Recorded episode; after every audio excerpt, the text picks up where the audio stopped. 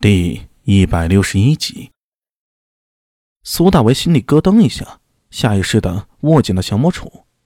他没有停下来，而是继续赶车往前走。可没走多远，后面就追来了一个人，拦住了车长。桂建超。苏大为心里一惊，脸上却露出不耐烦的样子：“你是谁呀？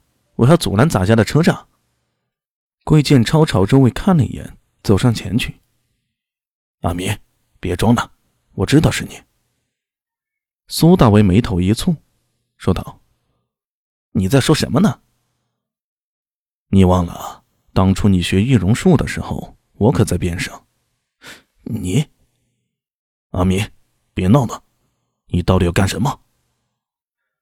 桂建超并没有大喊大叫，而是做出一副老熟人见面的样子，搂着苏大为的肩膀，在他耳边低声道。当日长安遇大火，所有人都说是你所为，但是我没有相信。哪怕后来所有证据都已经证明是你所为了，我还是不相信。阿米，你究竟干什么？苏大为有些愕然，看了桂建超一眼，是不是真心话？他看得出来。苏大为能够感受到桂建超是真的在替他担心呢。犹豫了一下，他轻声说道：“你是怎么认出我来的？”我的易容术不差呀，应该没有破绽才是啊。鬼剑超笑了，嘿嘿嘿，小子，你鬼术我吃的盐比你吃的饭都多，我这双招子连你老子都要佩服。虽然你的易容术的确高明，但是我能看得出来。你你不抓我吗？嘿，我抓你做什呢？还不文书上可说了，抓住我。有赏金一百贯呢，一百贯就是十万钱，绝对是一笔巨款。桂建超说道：“ 小子，你看你鬼叔是缺钱的人吗？好吧，我话说明白，免得你胡思乱想。当初我之所以进衙门，是你那死鬼老爹安排的。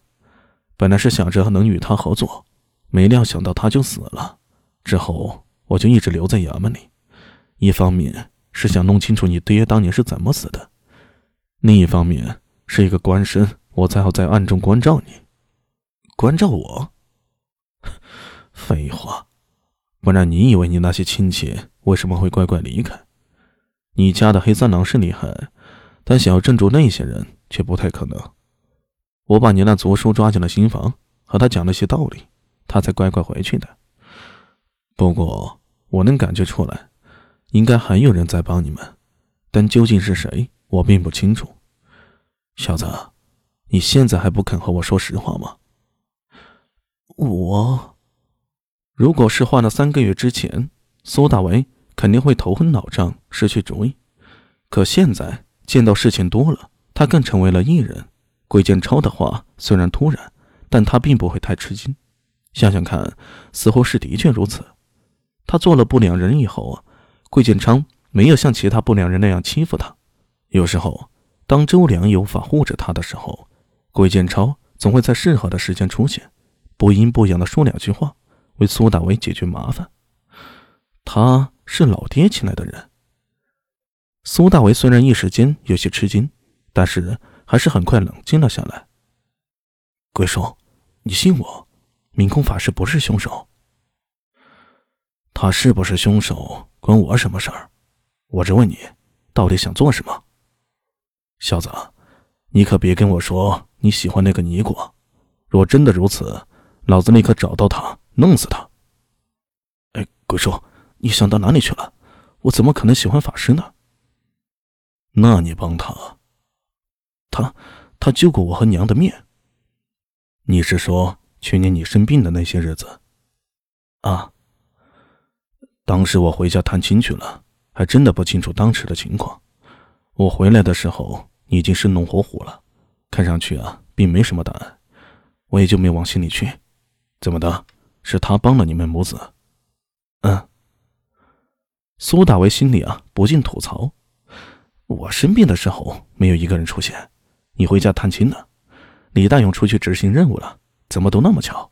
不过，桂建超似乎也没有骗他的必要。所以苏大为也没去怀疑。若是如此，那也说得过去了。